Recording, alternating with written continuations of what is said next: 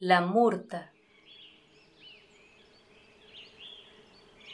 Este fruto se recolecta de las plantas que crecen silvestres y se puede encontrar desde la sexta a la décima región. Los araucanos la empleaban para fines medicinales y culinarios. Mezclada con maqui, les servía para preparar vino y chiche. Los colonos alemanes del sur de Chile la usan para preparar mermeladas, jarabes y repostería.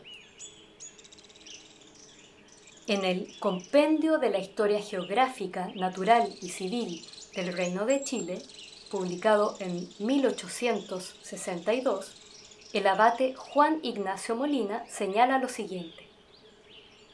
El Reino de Chile produce siete especies del género del mirto, y aunque todas son apreciables por su belleza y fragancia, sin embargo, la más útil es la que los indios llaman ugni y los españoles murtilla. Los beneficios de la murta son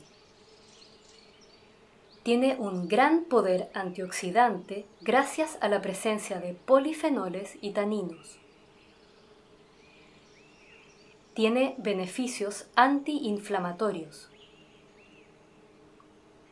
es un gran analgésico, posee propiedades cicatrizantes